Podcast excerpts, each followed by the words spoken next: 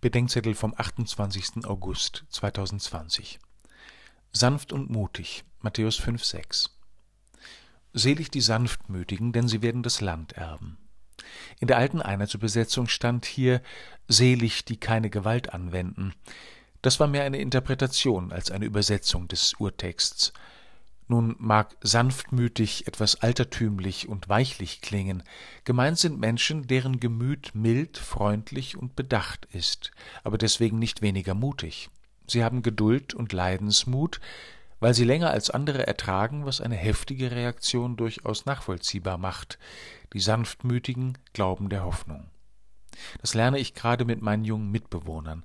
Eigentlich sollte ich jetzt etwas sagen, aber wenn keine Gefahr im Verzug ist, ist es besser, für einen der nächsten Tage einen Kaffee oder Spaziergang zu verabreden. Die Dinge sehen dann ein wenig anders aus, und wir beide sind etwas bessere Menschen. Als wir es gewesen wären, hätte ich gleich interveniert. Viele von euch wissen schmerzlich, wie sehr eine in der Hitze geschriebene und gleich gesendete E-Mail einen Tag später von der Tugend der Sanftmut profitiert hätte. Gerade den Sanftmütigen wird verheißen, worum sich andere Jahrtausende lang bekriegen. Sie werden das Land erben. Jesus erinnert an das gelobte Land und an den weltweiten Kampf um heiliges Terrain bis heute.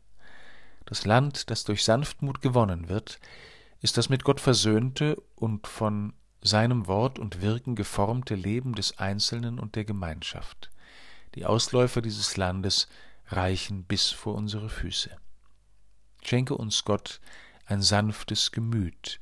Lass uns deinem Wirken Raum geben, das uns führt in das Land der Verheißung, des Lichtes und des Friedens, das vor unseren Füßen beginnt. Amen.